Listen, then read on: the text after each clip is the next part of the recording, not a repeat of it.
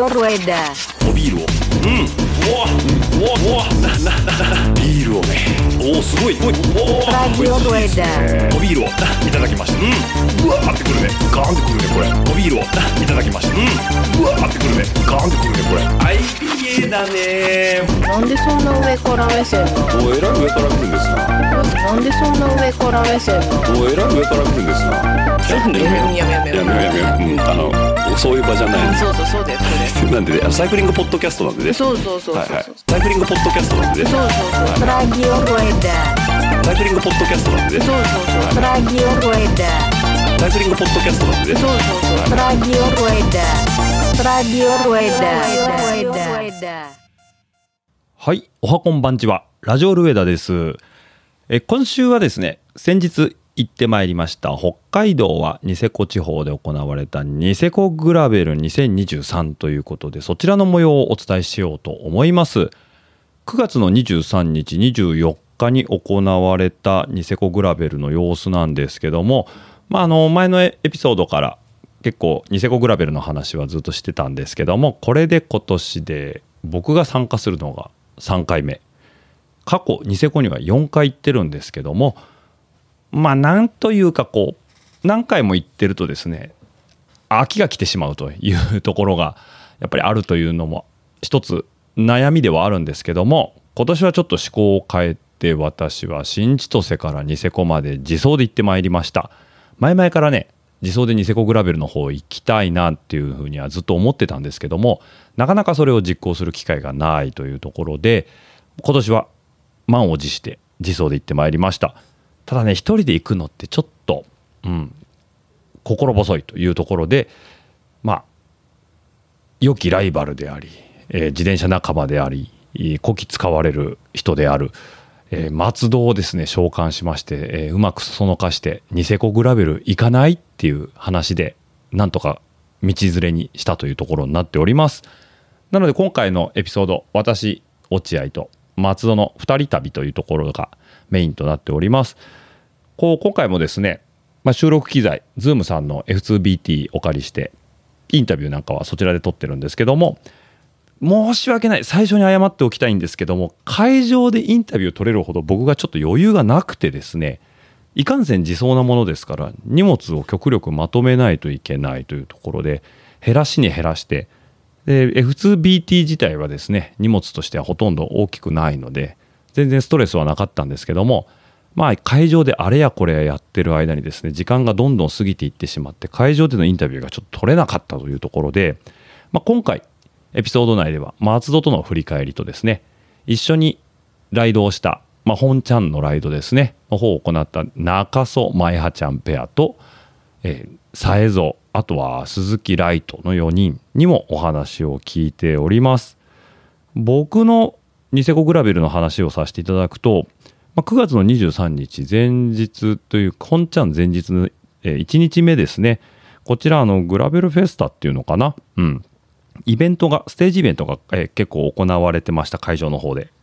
でそこでですね三船正彦さんと一緒にですねダボスのトークセッションということで、まあ、僕も三船さんもダボスの方のアンバサダーという形でやらさせていただいておりますので今回ニセコグラベルダボスの方も協賛しております。その兼ね合いでですねステージイベントもやらせていただけるということだったので、まあ、僕と三船さんの方でダボスの素晴らしさとですねあとグラベルの走り方のコツなんかっていうのもね三船さんの方に教えていただくというようなステージイベントをさせていただきました。あのー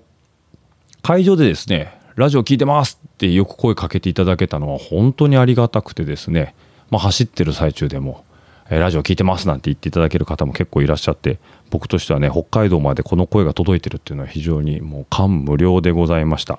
で今週のおビールということなんですけどもそのラジオリスナーの一人であるピスタ君ですね。東北のピスタ君なんですけども。彼ね中日ドラゴンズファンなんですよ。はい私と一緒で。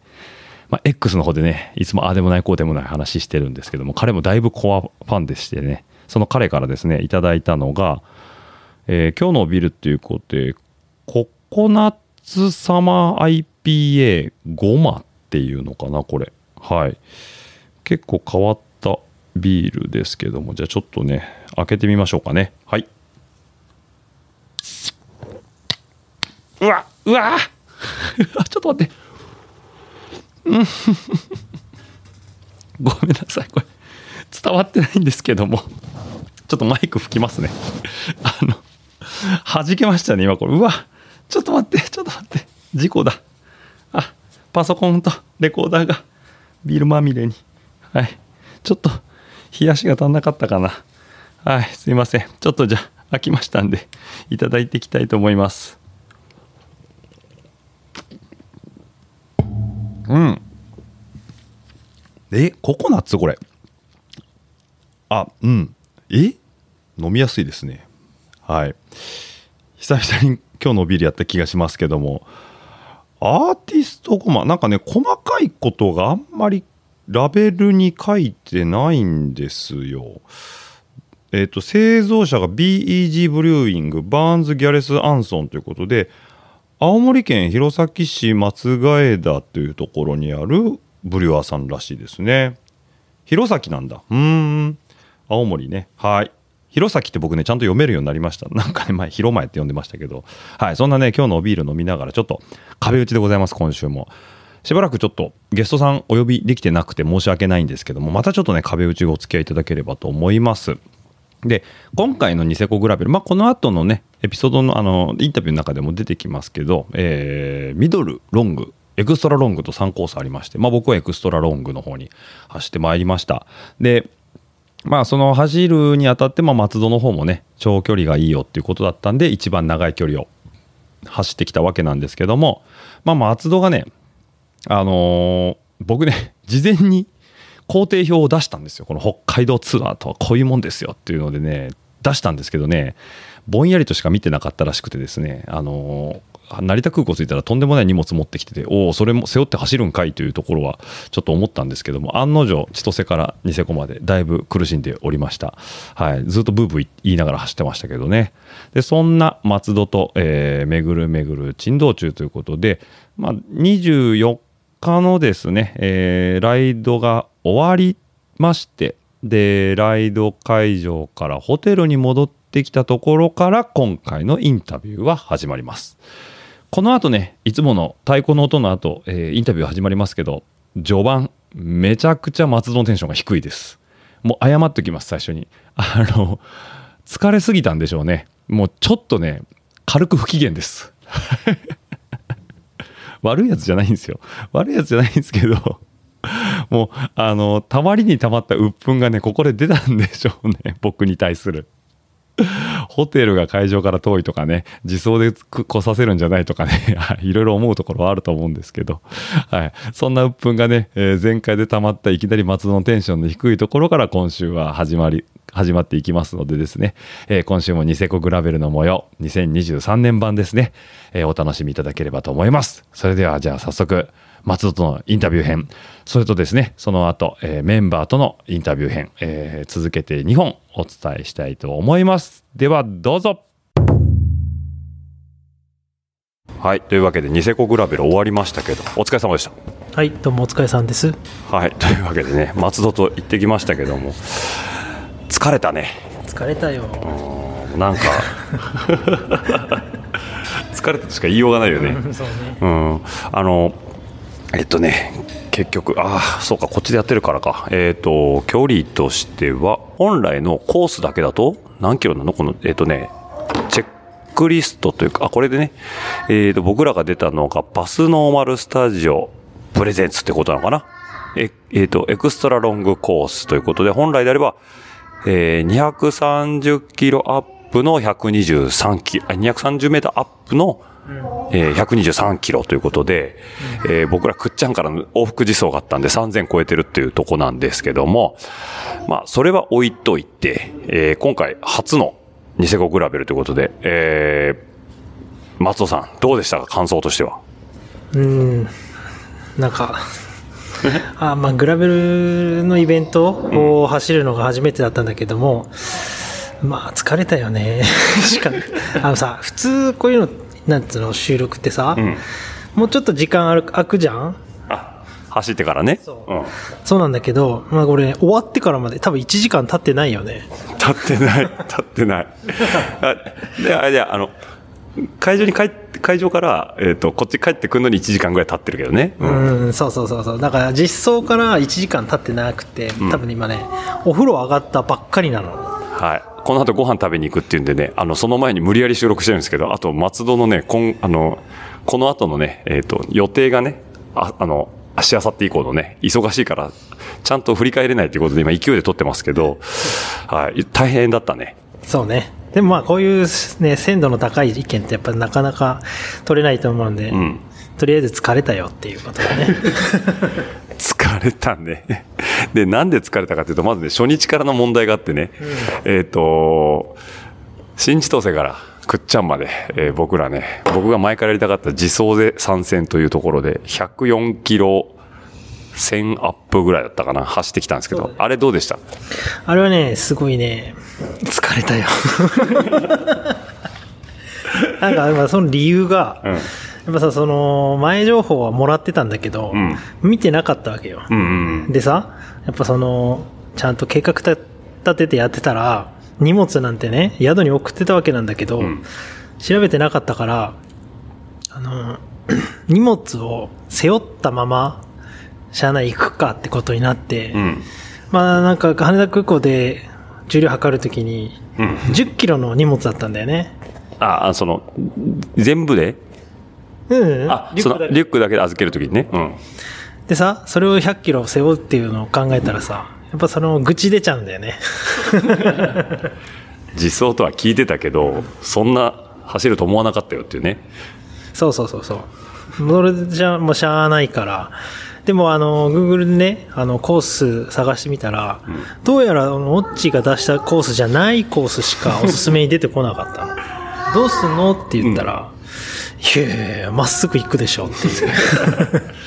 新千歳から、えー西に行くとニセコがあるんだよね。で、僕らはもう真真横に抜けていく支笏湖経由の道と、えっ、と、Google マップが示したのは、えっ、と、苫小牧経由の、苫小牧登別経由でね。と、また札幌周りの、まあ大きく 2, 2本だね、のルートを出してたよね。だから真ん中は、Google さんは本来お勧めしてなかったという。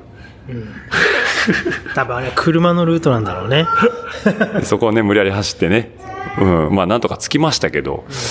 その時点でもう100キロ走って足がないと。そう。そうだよ。疲れたよ。ね、10キロね、背負ってね、えーと走ってきてもらいましたけど、まあそれでその足でね、えーに昨日もだから前日受付するために、えっ、と、くっちゃんからニセコのスキー場まで往復、結局、えっ、と、往復で言うと40キロぐらいなの？そうね、17キロと、まあ22キロぐらいかな。帰りがねうんうんうんうんだから大体まあ40キロ弱ぐらいになるのかな。はい。で、それで、えっ、と、さらに1000アップしてるということで、もう足がない状態で当日を迎えたということなんですけど、まあそれはね、結果としてはね、疲れだって出るよね。で、ちなみに、えっ、と、まあ肝心要のコースの方は、どうでしたか？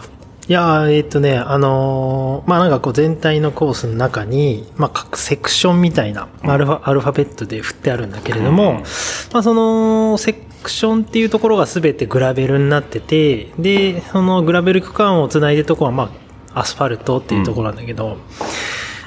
グラベル区間に関してはね、結構ね、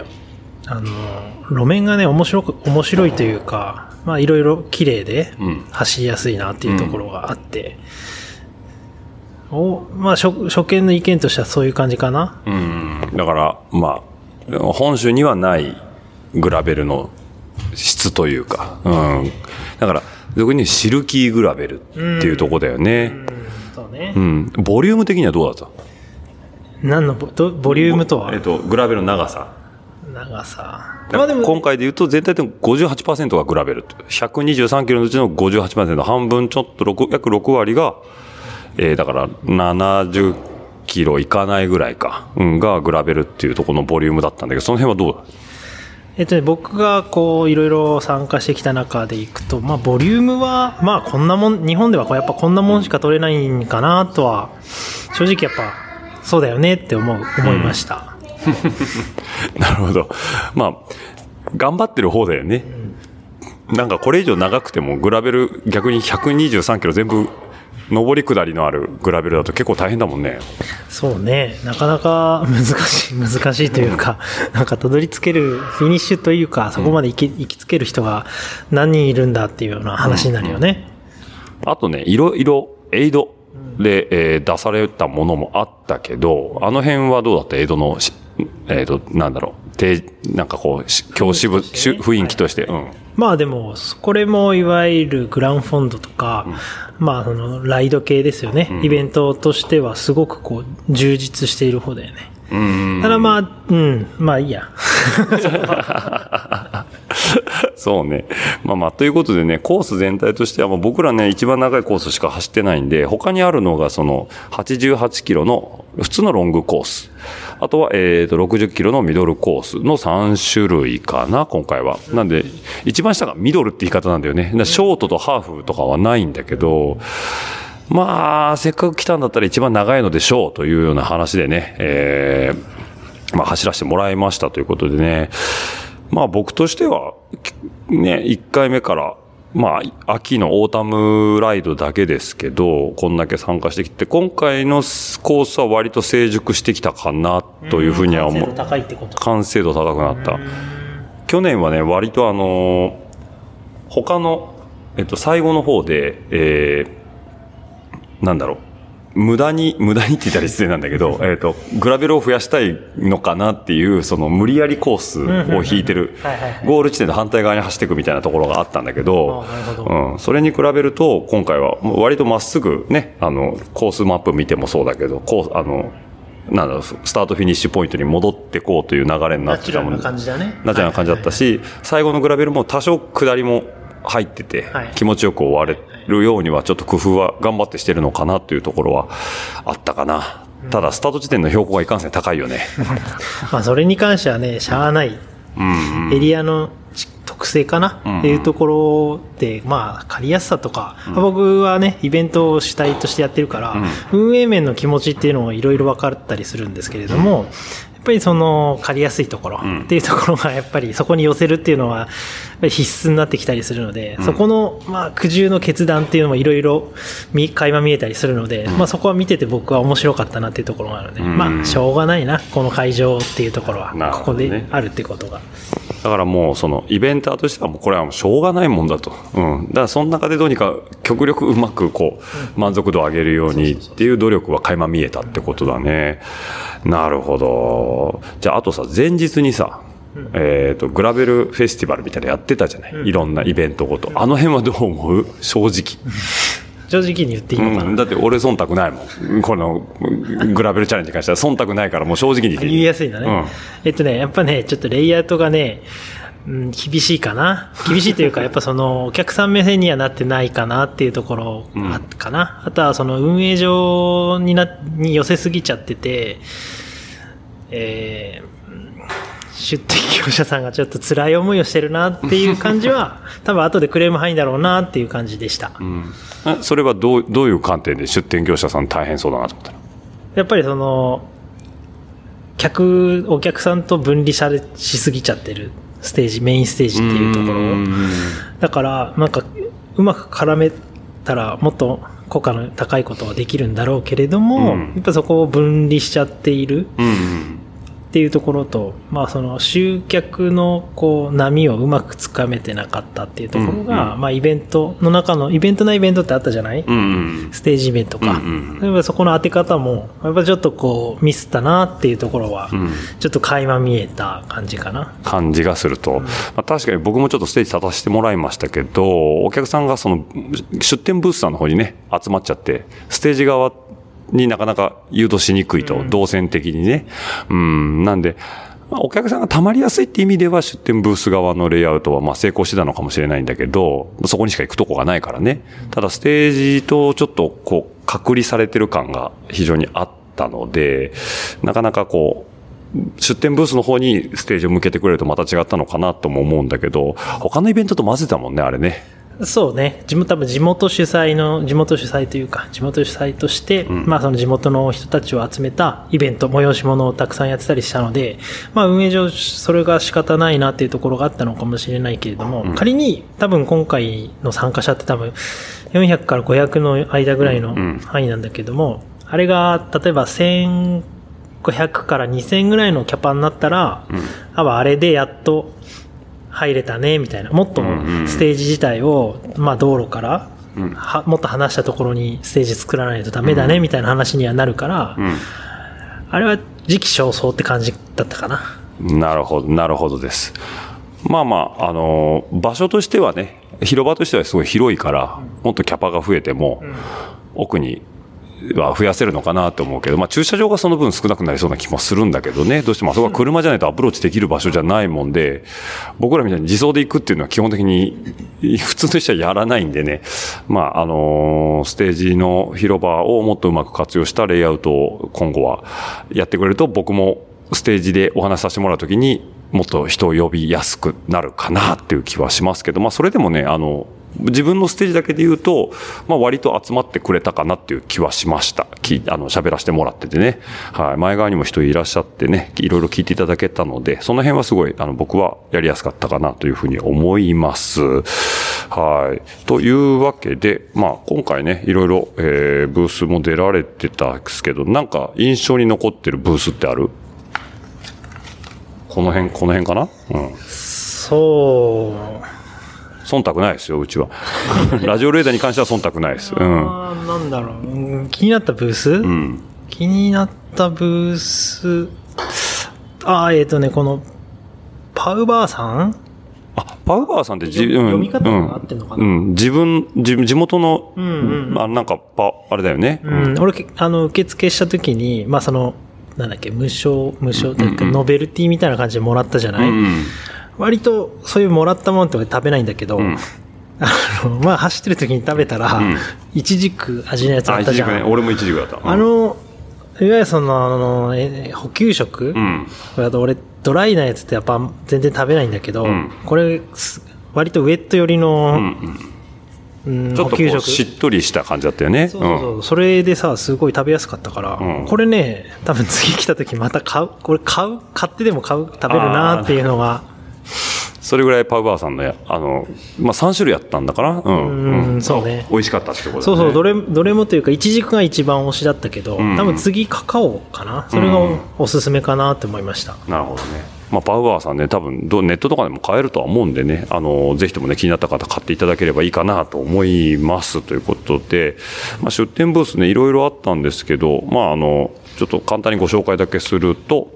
まあ、メインスポンサーなのかな、パナレーサーさん、あとパスノーマル、池内グループさん。これは、えっ、と、ニセコグラベルの公式グッズ作ってくれてるとこですね。あと、キャノンデール、スペシャライズド、シマノ。で、さっき松戸が言ってたパウバー。で、でえーキャニオン、ポック、リドレー。えっ、と、んなんて読むんだこれ？べ、べ、BSV っていうの？B7。B7 わかんないけど、サイクルモノでも出てたよねそうそうそう。電動バイクかな？うん。ね。B7 さん。あとは、えっと、マナバーさん、えっと、ビボバレフットさん。なんかね、ここ、そう、ちょっと俺見てないんだけど、この、ビボバレフットさんはね、その、今松戸が履いてるような、そのリカバリー用の手術とかね、もうやってるっていうのはちょっと見たね。あと、ファインプロデュースさん、えースポアウトさんっていうところかな。で、えーとね、個人的にはね、飲食がね、良かったです。何かってね、あの、普通飲食って、茶色いご飯が多いね。はいはい、そうね。焼きそば、唐揚げ、ポテト。はい。まあ、確かに大量に作れるし回すのも早いからいいと思うんだけど、えっ、とね和食弁当のお店があったんですよね。ねうん、で曲げわっぱお弁当、いろんな和食が詰め合わせの、えーまあ幕の字弁当みたいなもんだと思うんだけどとサバ焼きサバ棒寿司が売ってて、焼きサバねうまかったのよ北海道のやつ。北海道のサバがまずいとは言ってないですけど、あんまりイメージなかったんだけどさ、美味しかったね。で、1000円っていうね、あの、棒寿司にしては全然、あの、お買い得な金額で出してくれたんで、まあ、個人的にはね、大満足です、あれに関しては。ははい。というところもありましたということでね、まあ、ニセコグラベル今年もね、行ってきましたけど、まあまあ、今年は新しいね、自走チャレンジということもできましたので、えー、また、えー今後、別のチャレンジ。まあ、ニセコに限らずだけどね、なんかいろいろやっていきたいですけどね、まあ、松尾さんはもっと前もって言ってくれみたいな顔してますけど。そうね。あ、でもね、俺一個だけね、言いたいことがあってね、この運営、運営というか、まあ、イベント運営の方によった話なんだけども、すごいあの、丁寧なところが一つあって、ん。でもその、グラベルって言って不整地の方はある走るから、多分よくわからない路地みたいな、うんうんっていうところがあるんだけど、きめ細やかに、やっぱりその分岐っていうところのルート案内、うん。まあ看板出てたじゃない、うん。うん、出てたね。まあそのパイロンに。そうそうそう、んパイロン、パイロンとキックイかな。うんで、えー、まあ A4 サイズ、A3 サイズぐらいのパウチ、パウチでと、なんだっけ、ラミネーターでラミネートした、えー、パネルを掲示するんだけど、これね、かなり細かく、うんうん。えー、サイネージを作ってたので、これはね、すごい、い運営としてのケアとしてはすごいうん頑張ったなって。多分300枚ぐらい貼ったんじゃないかな。だよね。単純計算でもなかなかなコストコストかかってんなっていうところが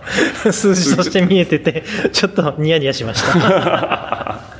だ それぐらい、あの、変な話、あの、僕はね、松戸もそうだけど、松戸はウォッチ、僕はサイコンの方にルートマップ入れて走ってたんで、まあ間違えることってよっぽどないんだけど、ただ間違えそうな場所には全てそういうサイネージ、ね、展示物があったんで、あの、まあ変な話、マップもなくても全然走れるぐらいのフォローはされてたよね。そうねう。ん。あそこは非常に良かったと。そうそうそう。だからこれ、俺は本当に初参加で、あのね、みんなリピーターだっていうのを聞いてたから、うんだからまあこっちだよみたいな感じでノリだったけど、んまあ初見の俺からすると、あもう本当にあの、サイネージが助かったなっていう正直なところだった。ってことだね。はい。まあそういうのもありましたんでね、非常に、えー走り応えがある、いいイベントだったかなと思います。足はもう大満足だね。大大満足ですよ。もう明日まで響くかまぐらい。まあ、ちなみに明日は夜市まで自走して、ウイスキー飲んでそこから、えー臨行で帰るという予定なんですけど、俺もね、ちょっと帰りに一瞬ひよって、明日臨行にしようか、どうしようかって振ったけど、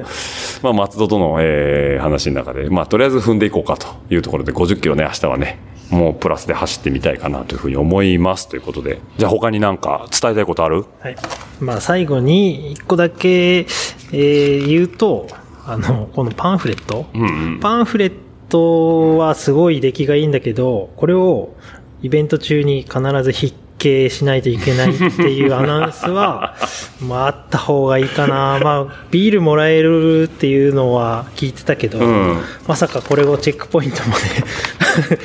で 兼ねてる。えそれ、何土曜日のうちに聞いてた？これ、あのーパ、マップ持っていかないとビールもらえませんよ、みたいなのって。えっとね、袋には書いてあったの。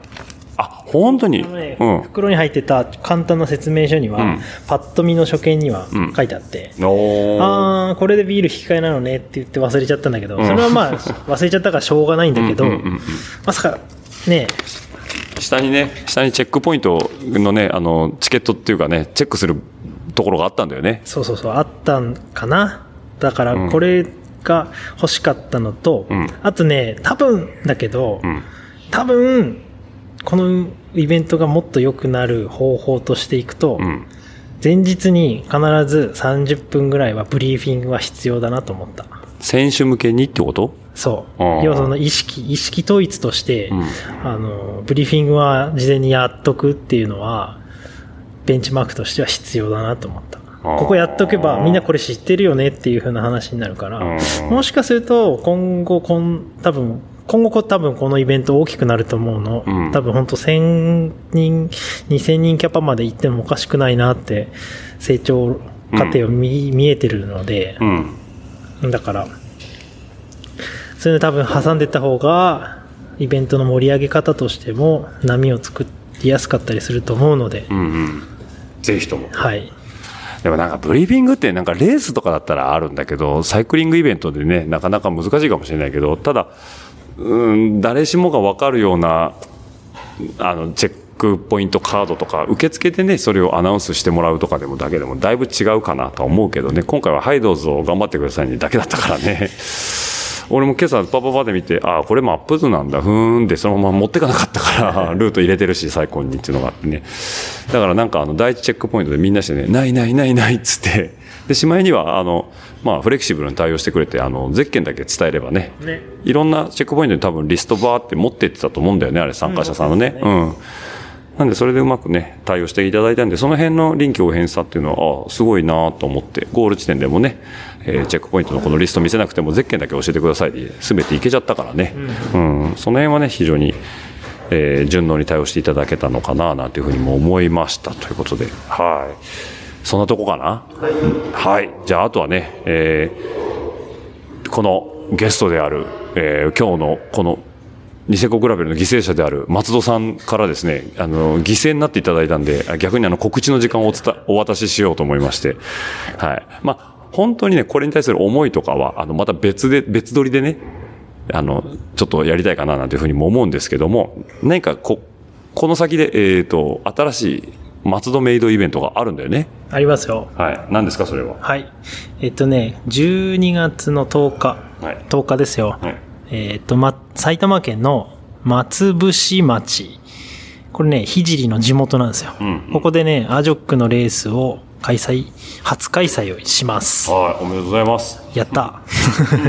これね、地元の方の協力があって、で、まあ、ひじが、えー、2022年、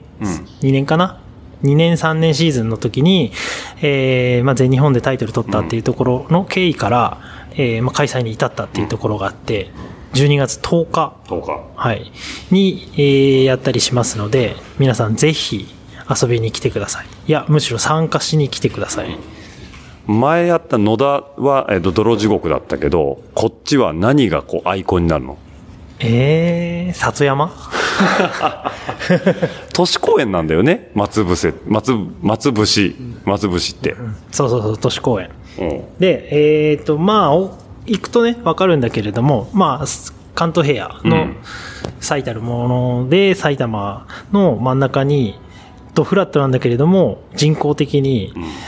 獲得で言うとなんか30、40メーター内ぐらいの、まあ山こ、山がそびえてるんだけど、そこを中心に、もう本当に、ふ丘はもうフラットみたいな感じで、で、えっ、と、まあちっちゃい池があったりするんだけど、そういうところを使って、えーまあ、ダイナミックなコースを、ひじりがね、こんなんどうですか？みたいな。え、じゃあ何？コースひじりメイドなの？半々。あ。一応素案はまあその安全上をか考慮して素案は作って、でアイディアをもらったりして、うん。で最初今は、えー、とホームページに出してるマップは、まあその仮のマップなんだけれども、まあ出してなかったかもしれないけど、うん。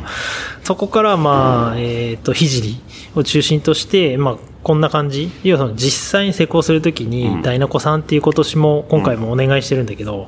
ダイナコさんが、えーコースを作りつつつつ、ひじりが、まあ、ここはこんなカーブがいいとか、そういうような細かいところを調整しながら、えー組んでいくんだけど、うん。だから、まあ、全体的にはひじりが監修してます。なるほど。だから、松戸デザインのひじり監修ってところだね。うん。はい。というわけで、えっともう一回日にちだけで言うと、12月10日ですね。はい。埼玉県は松伏、松伏町。これね、僕ね、なんかいつも読み間違えちゃうんですよ。松伏ですね。はい。ひつまぶしの武士だと思ってもらえばいいですけどね。松伏ということで、えっと、あと、売りがない都心から60分。そう、東京駅の、まあ、東京駅から、えーまあ、車で、Google マップかな、で引くと、だいたい60分で、んと朝の7時の時間でだいたいそのぐらいなので、まあ、へ土日の朝早い時間だったら、もうちょっと早く、えー来れたりできます。都心から何分ってこだわるよね。結構ね。あの、野田は何分って言ってたっけ？野田ね、45分。あ、じゃあ、とあの、都心から一番近いは、あ、近い、一番近いのは、あの、まあ、もうなくな、なくなっちゃったというか、あの、前で言うと、あの、シクロクロス東京が一番か。うん。二番ってこと？うーん、2番か3番ぐらいじゃない？あ二番は、えー幕張かもしれないし、あと千葉かもしれないし、うん、なるほど。まあ、1時間ぐらいで行けますよというのが一つ売りになるのと、さっき言ってた里山というところが、これなんて読むの漢字？ソビエルソビエルだと読めないよ。とわかるんだけど。いや、わかるんだけど、このホームページのさ、ソビエルってさ、これ常用漢字じゃないでしょ、あなた。常用だよ、常用。常用なのこれ。で俺初めて見たよ、ソビエルってこれ。はい、ソビエル里山ということで、えっ、と、緑の丘公園は、風車に次ぐランドマークと、風車って何？えっとね、この近所に、えっとまあ、松伏町のシンボルとして、まあ、その松伏町の、あのーホームページにも載っている、えっとまあ、なんかゆるキャラ的なのもいるんだけど。ゆるキャラがいいの？松伏、松伏町の？松伏町の、うんえっとの。うん、の、えっとなんだろうそのそっちの方の公園の方が、えー松伏町の推しで でゆるキャラもそっちで軸に作っててこか公園専用の、ま、あの、町の、町あしそうなのね、ゆるキャラがいると。はいはいはみたいでい。なるほど。じゃあ当日会場にも来ると？来るわけはないよね ぬいぐるみぐらいで斡旋しなさいよ。まあまあ。ゆ多分その現実にいるかどうか俺まだ調べてないんだけど、はいはいはあの公式ホームページにはなんかゆるキャラっぽいのがいて。なるほど、ね。多分そうなんだろうなっていう思いで見てます、まあ、そういうわけでね、あのーまあ、ニセコグラベル、グラベルレースもいいですけどもね、今週末には、えーシクロクロスもね、えー白樺湖と、えー稲城クロスの方が始まってくるんで、あのーまあ、シクロクロスのね、情報もね、ちょっとずつ出していこうかなというふうに、ラジオレーダー思っておりますので、えー今後ともよろしくお願いしますというところで、はい。じゃあ、あとなんか言いたいことある？あとはなんだろうね 野田クロスっていうのが第2回があるんですよ、んこれはね12月のね24日クリスマスイブ。はいクリスマスクロスですかねはい。ああ、安い安い。安いクリクロですね。これあれじゃないの？スタッフにさ、サンタクロースの格好とかさせないよね。ささせないまあ自主的にやりたいのであれば全然歓迎ですはい。というわけでね、ベターな展開が期待される、えー、12月24日、野田クロス、クリスマスは僕と泥だらけということで。はい。なんでそんな恋人たちの大事な日にやるわけよ。いや暇でしょ？子供持ちのお父さんもいるからって、まあまあまあ、夜ね、夜ケーキ食べてもらえばいいだけでね。はい。なんで、でその松伏町の松伏クロスと野田の野田クロス両方とも、まあ、その僕がやってることは全部そうなんだけど、うん。キッズクロス、キッズレースに関しては、えーまあ、今はホームページには書いてないんですけれどもレース出た子たちには全員あのお菓子お。袋詰めを用意してます。特に野田の方のキッズの方は豪華なものをいろいろ用意しますので、ぜひキッズ参加お待ちしてます豪華なお菓子。豪華なお菓子っていうともう俺チョコパイしか出てこないんだけど。エンゼルパイかもしんないよ あとなんだっけ？反戦の絵が描いてあるチョコクッキーのやつ。あの、なんだっけ？あアルフォート？あ、あるほど、あるほど。あれは豪華なお菓子だよね。いやお菓子豪華なお菓子だよはい、そういうのもあるんでね、ぜひともちょっとそちらの方も参加いただいて、お菓子をね、あの、夜食べる、あの、クリスマスケーキにぶっ刺してもらって。そうねはい。それからね、あの、その、もらったね、エンゼルパイをね、これはケーキだと。それはちょっと雑すぎるね。はい。まあそういうのもありますんで、ね、ぜひともね、アジョクのホームページ見てもらうといいね。そうですね、はいあ一応公式ホームページも両方、えー立ち上がってるので、そちらも、えー見れると思いますので多分そちらのリンクも貼ってあると思われますので、はいラジオレーダーの方にあ、そうですね。これは僕に対するプレッシャーですね。えちなみに今もう、えっ、と、Google で、えー、松伏クロスで出てくる、一発出てくる、建材メーカー野田が出てこない。じゃあ出てくるけどそっちが出てくるんだ。松伏クロス松伏クロスの方はまず先にエントリーサイトの方がトップに出てきてその次に、えー、と自分のホームページの方が検索さ順番では出てきますので、そちらをチェックしてくださいはい。というわけでね、今日これ多分配信してる日にはもう、えっ、と、スポーツエントリーの方でね、えーエントリーできますので、えーまあ、松戸メイド、えー、ひじりアレンジのワールドカップいや、世界選手権で体験した聖がコースプロフィールを考えてくれるということでね、えー現役、現役チャンピオンか、聖は。そうねね、ワールドネイチャー勝ったからね。はい。現役チャンピオンが、えーコースメイクしてくれるという、なかなかね、奇遇な、えーコースになるかと思いますので、ぜひともそっちの方にも参加を、えーご検討いただければと思います。はい。というところかな、松戸からは。はい。はい。はいえっとね、あの、松伏市の方に、その、ついこの間メールが来て、んえっと、オランダの選手、かんお多分カンクロに来てくれる。あー、なんかあの、マリオが家に誰かホームステイさせてくれませんかみたいなこと言ったやつ？そうそうそうそうそう、その選手が遊びに来る予定になってます、今のところ。のそんな他の選手全部ジェノサイドされるじゃない？だから、だから負けじとみんなも参加してほしいな、みたいな。あの、オランダの選手がどう思ってるかはわかんないけど、あの、ワールドカップの YouTube の時に、えっ、と、エリートレースの時にさ、あの、コメント欄が日本人だらけになって、なんだ日本ではそんなシクロクロス人気あるのかみたいな。いや、本当に人気がある地域は、あの、なんだっけ、テレビ放送を見てるから、YouTube にはテレビ放送がない地域の人間が集まると。そう。だから別に日本でね、人気があるのは一部界隈だけだよっていうね、あの、なんか解説をコメント入れてる人もいましたけど、はい、そういうオランダ人が来られるんで、えーなんだよ、観光鳥じゃねえかと言われないように、はい、何やかんやみんなシクロクロス好きでしょ？っていうところでね、はい。まあ、松尾さんもね、完全に運営側に回ってしまったんで、あ あの、あまり、いああれですけど、走らないですけどね。はい。というわけで、あの、オランダ人も来られるということで、ぜひとも、えー、何県？埼玉県埼玉県。えー松伏町、松伏町、もうごめんね、本当怒られちゃうね、俺ね、この行政の人にね。松伏町です。はい。あの、ホームページに、えっと振り仮名でこういうふうに松伏町って書いてある理由は一番最初にあの 間違えて言っちゃった時に、うんすっと言い直してくれたので2回向こうの、向こうの担当者の方がね。2回ぐらい言い直してくれたので、あこれは皆さんもまずは大会もそうなんだけどし町の名前を知ってもらうってことはすごい重要なことだなとんうん思ったので、自分今しめのつもりで書いてますってことですね。はい。なんでね、えー、松伏、俺地名本当ダメなんだよね。松伏町です。松伏町。はい。俺、門前仲町のこと門前仲町ってずっと呼んでたからね。町なんだか町なんだかね、統一まあされないからね。はい。というわけでね、松伏町で、はい。でもね、ちょっとね、そ、そっちのな中の人にね、まあいいです。あんまり言うとあれなんで、はい。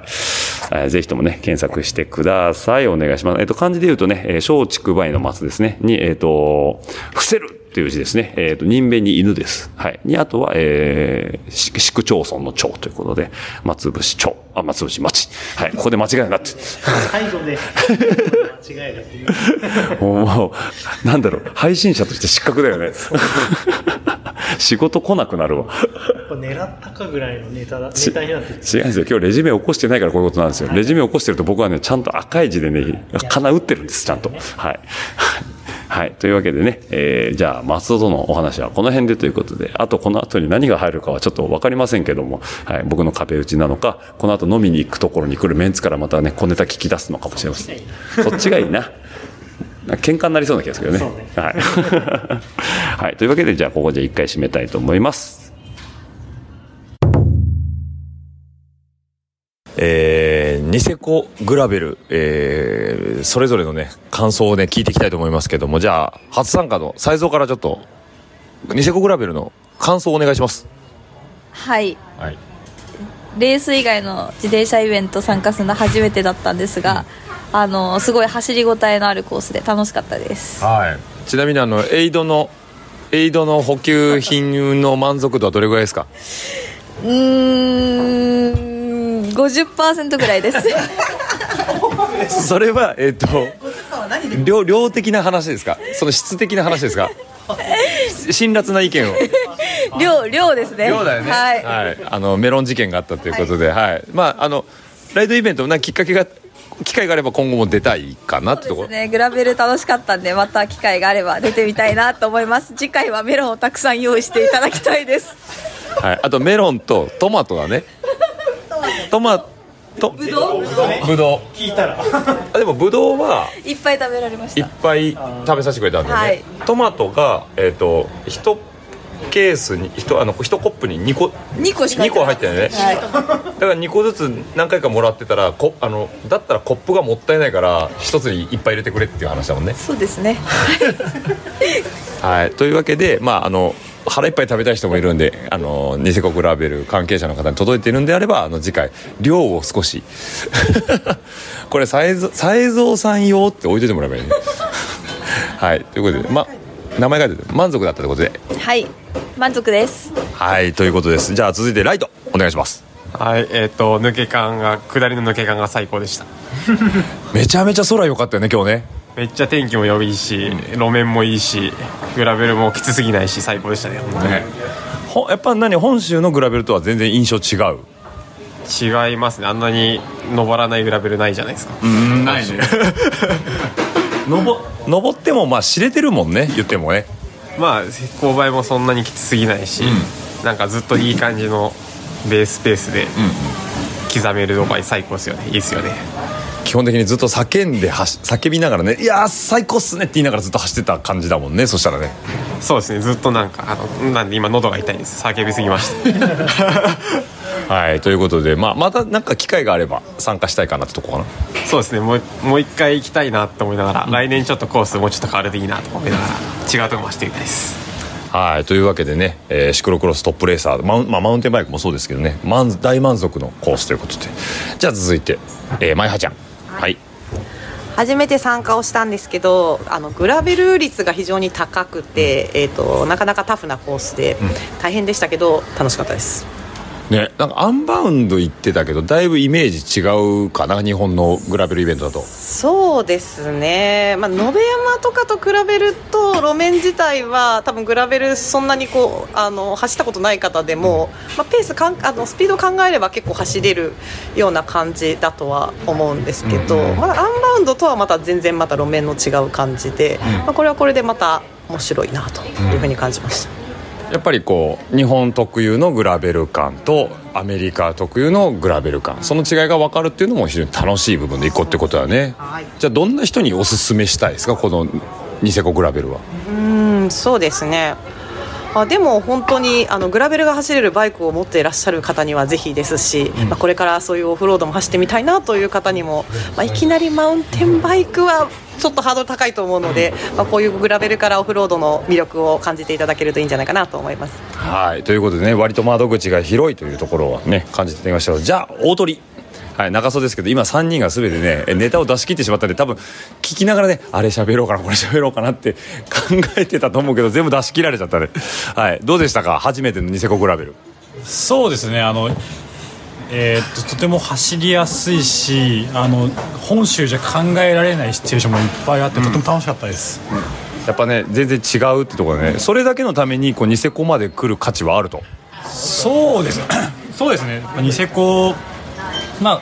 コース自体魅力もありますし、まあ、北海道に来るっていうこうなんか旅行感もとても高くて本当にあのここに来てよかったなと僕は思ってます。例えばですけど、えー、とグラベルのイベントっていうのは多分、まあ、みんなその最高っていうイメージで終わるんだけどこうよりニセコを楽しもうと思うと何をし他にあの準備してたり例えばご飯とかさいろいろ。ちなみに何食べた？今回。今回はやっぱまあ今回はやっぱニセコ北海道といえばやっぱえっとラムジンギスカン、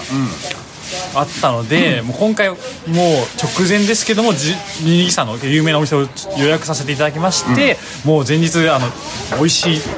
お肉を食べられました。だからビビールも肉も大満足ということではい。そんなね、え4人ともあのニセコを堪能したということなんですけど斎蔵さんが1個問題があってえっ、とみかんサワーがないとセイコーマート限定のみかんサワーを探し歩いてるんですがなかなか見つからず。本当にあのポンジュースを酒にしたみたいな感じで美味しいのでちょっと見つけた方はぜひ私の家まで送っていただけると。はい。というわけであのさっきもねここに着くやいなやねさっきのセコマで買おうと思ったら売ってないんです。っつって 2, 2つしかなかった。あ2巻は買えたのね。2巻は買えたけど今日4人いるから。ちなみに初日にえー、と同じホテルでねえーラウンジでみんなで飲んでましたけどあの時みんなみかんサワー飲んでたよね、あれなんでみかんサワーを知ったわけ？セコバの。あ中曽情報なんだ。中曽なんでしたの？ツイッターで結構地方のグルメのツイッターアカウントをフォローするんですよ、で今回北海道のあのアカウントがあってそこでもききもう3日ぐらい前にこのセイコーマートオリジナルのみかんサワーってのがあるよ絶対買った方がいいよっていうのを見て買うかっつって買ったらもう大ヒットでした。なるほど。じゃあもうメンバーみんな美味しいこれはと。ああ多分なかったんですあ中曽がいらんこと言ったせいで。ああでバズっちゃったからそれでみんな買うようになっちゃった。それはもしも地元の人もそうかもしれないし特に今回ニセコ界隈はあのまあねとあの内地からも来るしまあいろんな人が来て買っていくことがあるからじゃあ見たらセコマで見たら買えということですね、はい。ちなみに私のおすすめはわさびラーメンです。わさびラーメン。はい。あとパームビールですね。はいはい。まあもしかしたらね埼玉でも買える北関東でも買えますけどねあの辺でね。あの辺で買えます。買えますんで。はい。というわけでねちょっと簡単ではありますけどもお話聞けました。どうも皆さんありがとうございました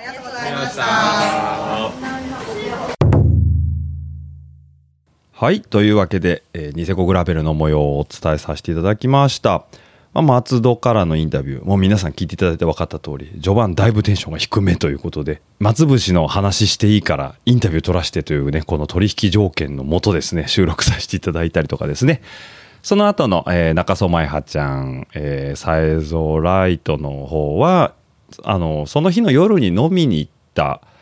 日本橋日本橋どっちかわからないですけどね倶知安の街中にある海鮮居酒屋さんの方でね少しお話しさせていただいたのを、えー皆さんに聞いていただいたような形になっております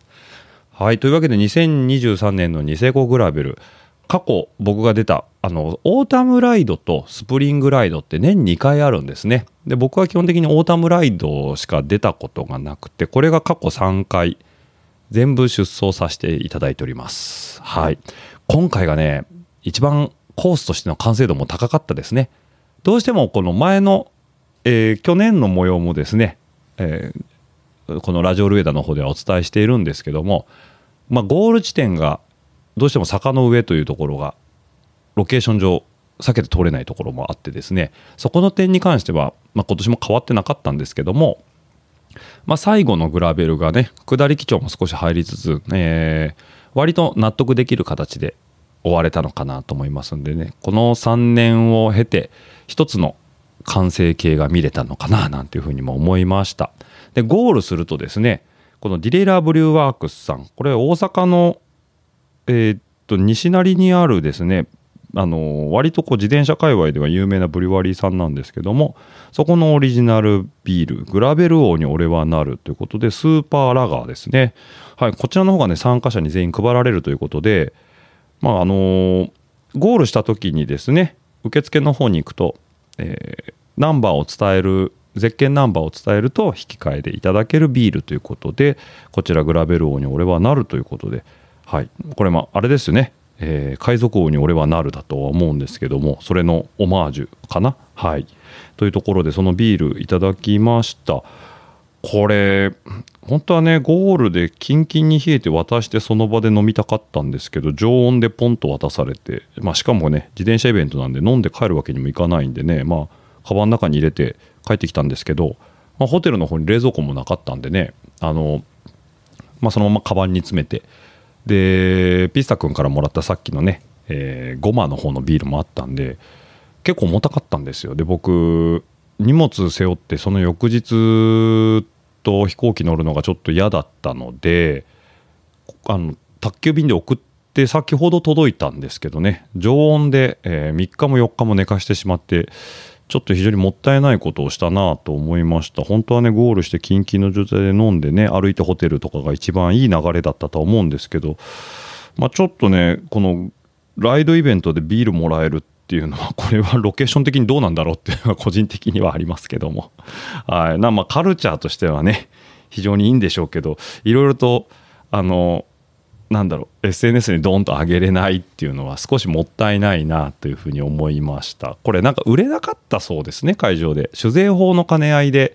販売許可が必要になるみたいでして、まあ、そこの会場でタップとかで売ることもできずというなんかいろいろと規制があったみたいです。うん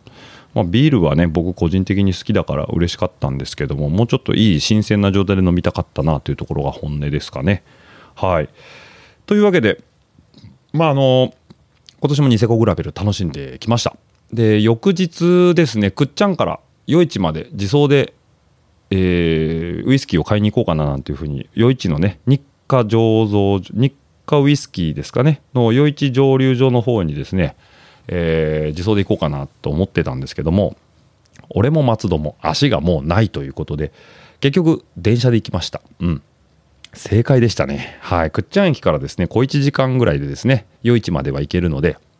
まあ、醸造所はね、夜市から本当歩いて行ける距離だったので、夜市の駐輪場に臨行した状態の自転車そのまま置いておいて、徒歩で夜市蒸留所行きまして、で、まあ、ミュージアムとですね、売店があるんですけども、ちょうど開店の10分ぐらい前に着いたのかな、もう並んでましたね、夜市の方ね、入り口に。で開店と同時に入ってですね余市蒸留所限定のウイスキーを2本買ってきました。ここでしか買えないもの。まあネットでも買えるんですけどもアマゾンとかで。ただあれは多分なんだろう転売品なんで値段が倍ぐらいしてるので、まあ、実際に北海道の夜市まで行ける機会があればそこで買っていただくのが一番いいのかななんていうふうにも思いますけども1人1本までみたいなビールあビールじゃないですねウイスキーですねはいがあったのでまあそれをですねあの銘柄によって1本ずつっていうところだったので、まあ、僕は計2本買ってきました。はい。で、それはまだ開けてないんでね、ちょっとまだまだこれから楽しみにしようかななんていうふうにも思いますけども。で、夜市から小樽に移動して、で、電車が全然ないんですね。あそこの夜市小樽間っていうのは。なので、久々に路線バスってものを乗りましたけど、まあびっくりしましたね。あの、ママ、えっ、と、リンコバッグ持ってね、路線バス乗るって割と迷惑な話だなと思って、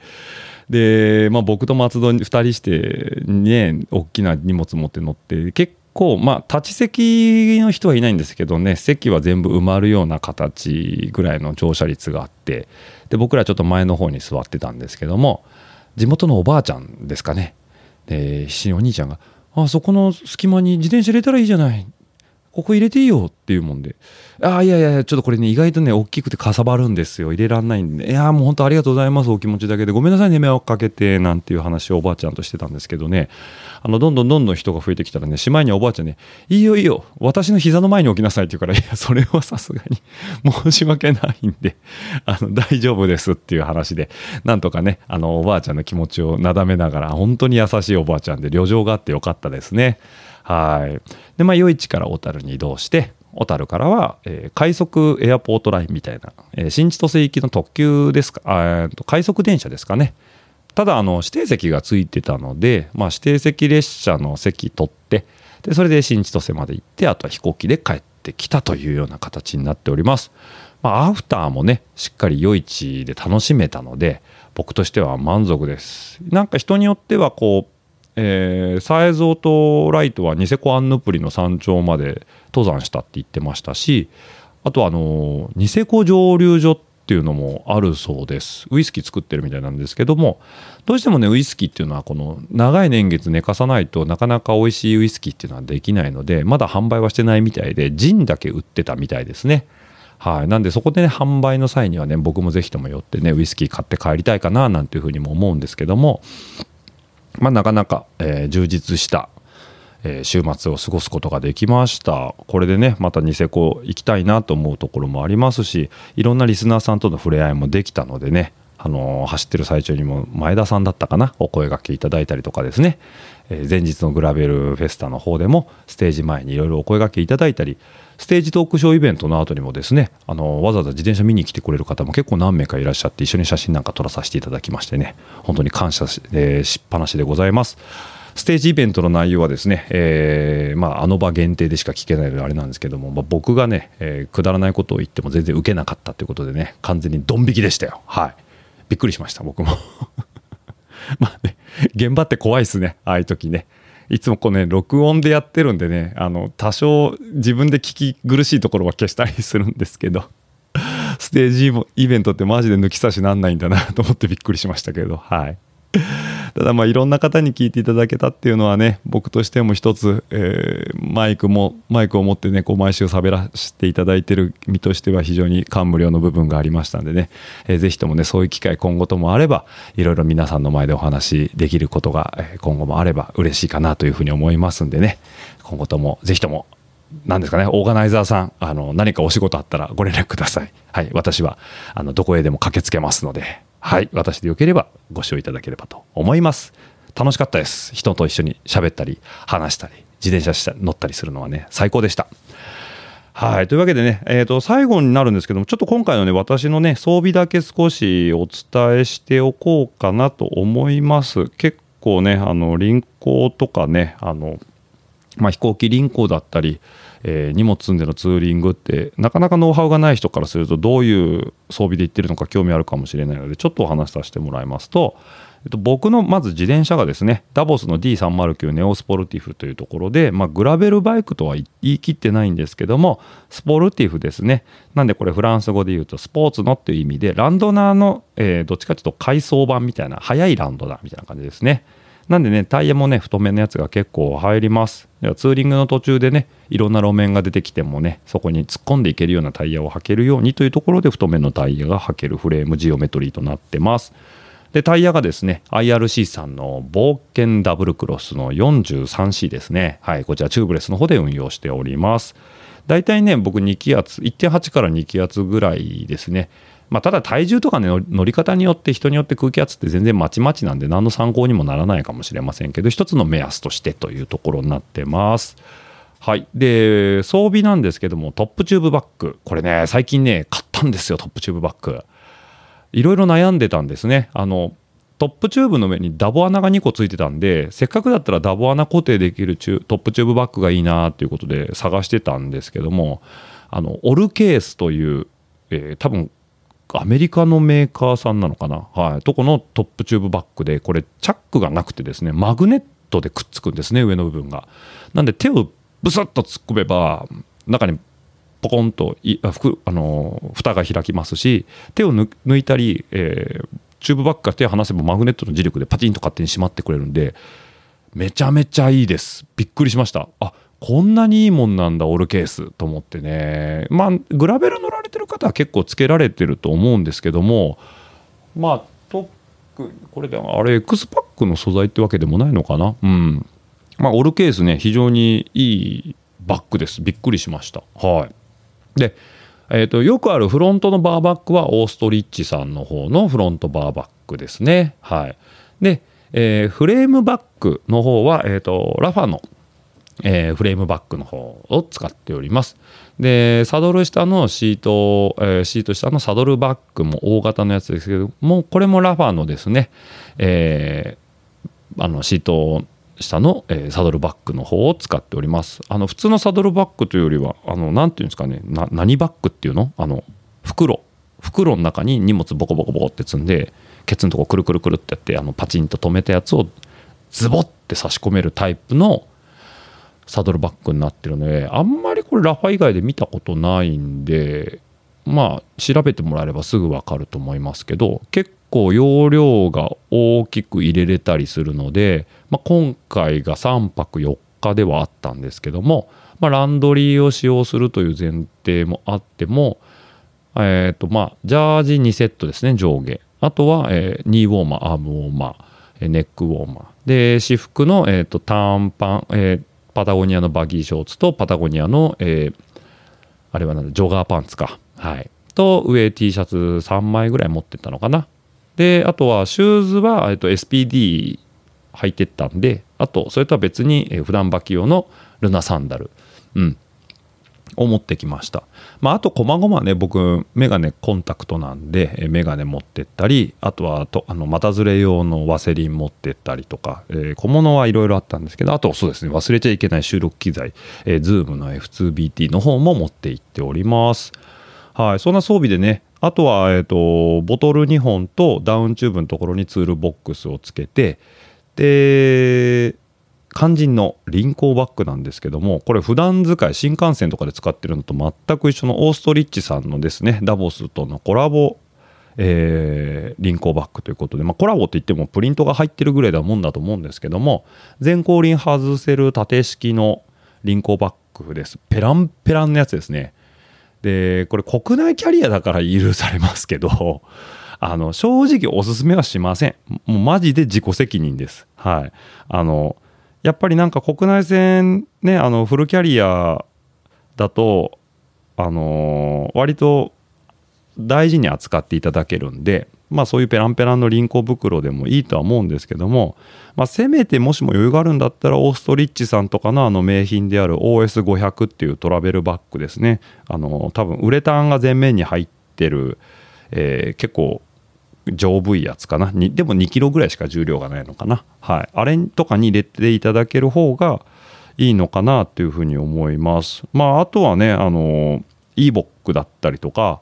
えーなんだシーコンとかいろいろでかいのもありますけど、まあ、レンタカーでね、えー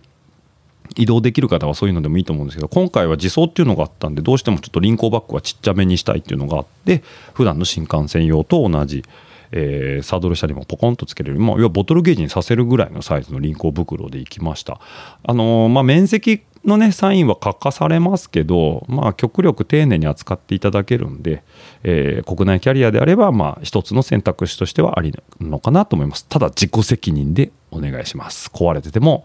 文句も航空会社に言えませんし自分の責任となりますんでね。そこだけはご了承ください。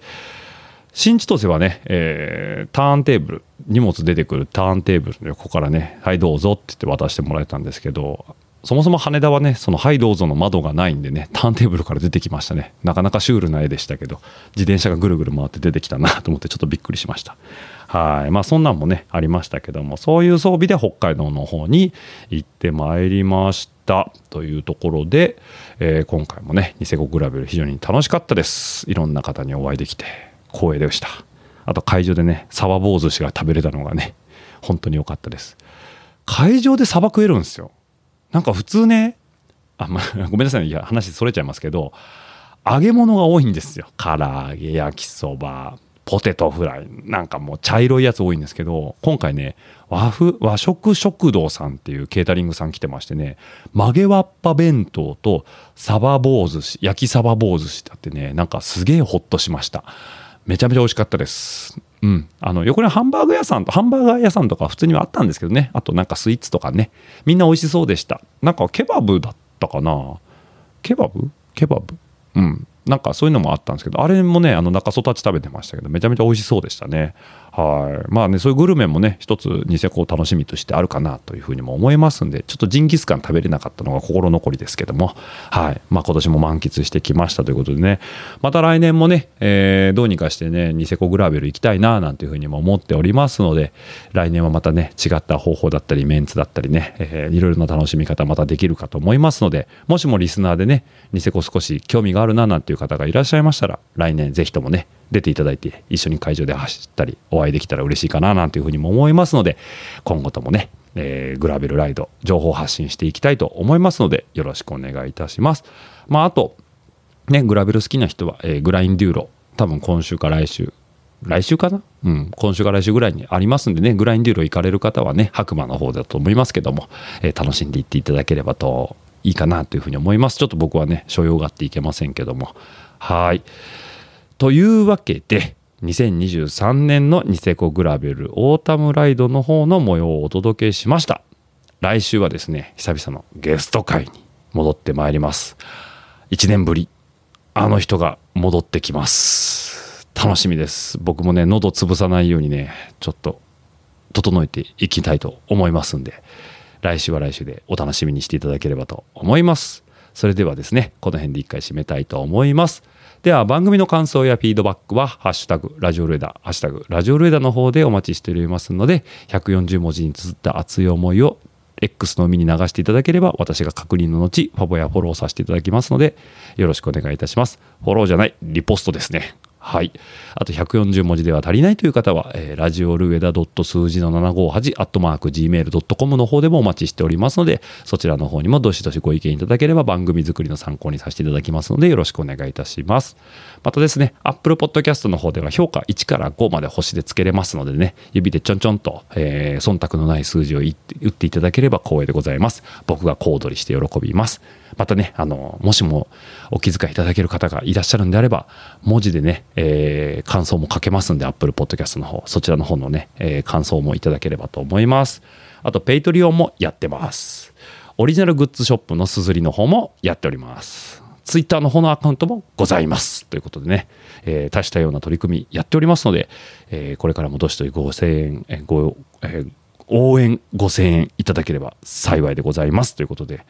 はい。では、今週はこの辺でお別れしたいと思います。じゃあ、今週もお相手はオッチでした。それではまた来週お会いしましょう。バイバイ。ね、番組の感想やフィードバックは、えーハッシュタグラジオルエダ、とラジオルエダ数字の758、アットマーク Gmail.com の方でもお待ちしております。また来週、バイバイ、バイバイ、どしどしとご感想の方お待ちしております。また来週、バイバイ、バイバイ、どしどしとご感想の方お待ちしております。また来週、バイバイ、バイバイ、どしどしとご感想の方お待ちしております。また来週、バイバイ、バイバイ、どしどしとご感想の方お待ちしております。えー皆さんからの熱い思いだったりね、ぜひとも飲んでくださいなんていうビールだったりとか、ぜひとも食べてくださいなんていうお菓子なんかもあれば幸いでございます。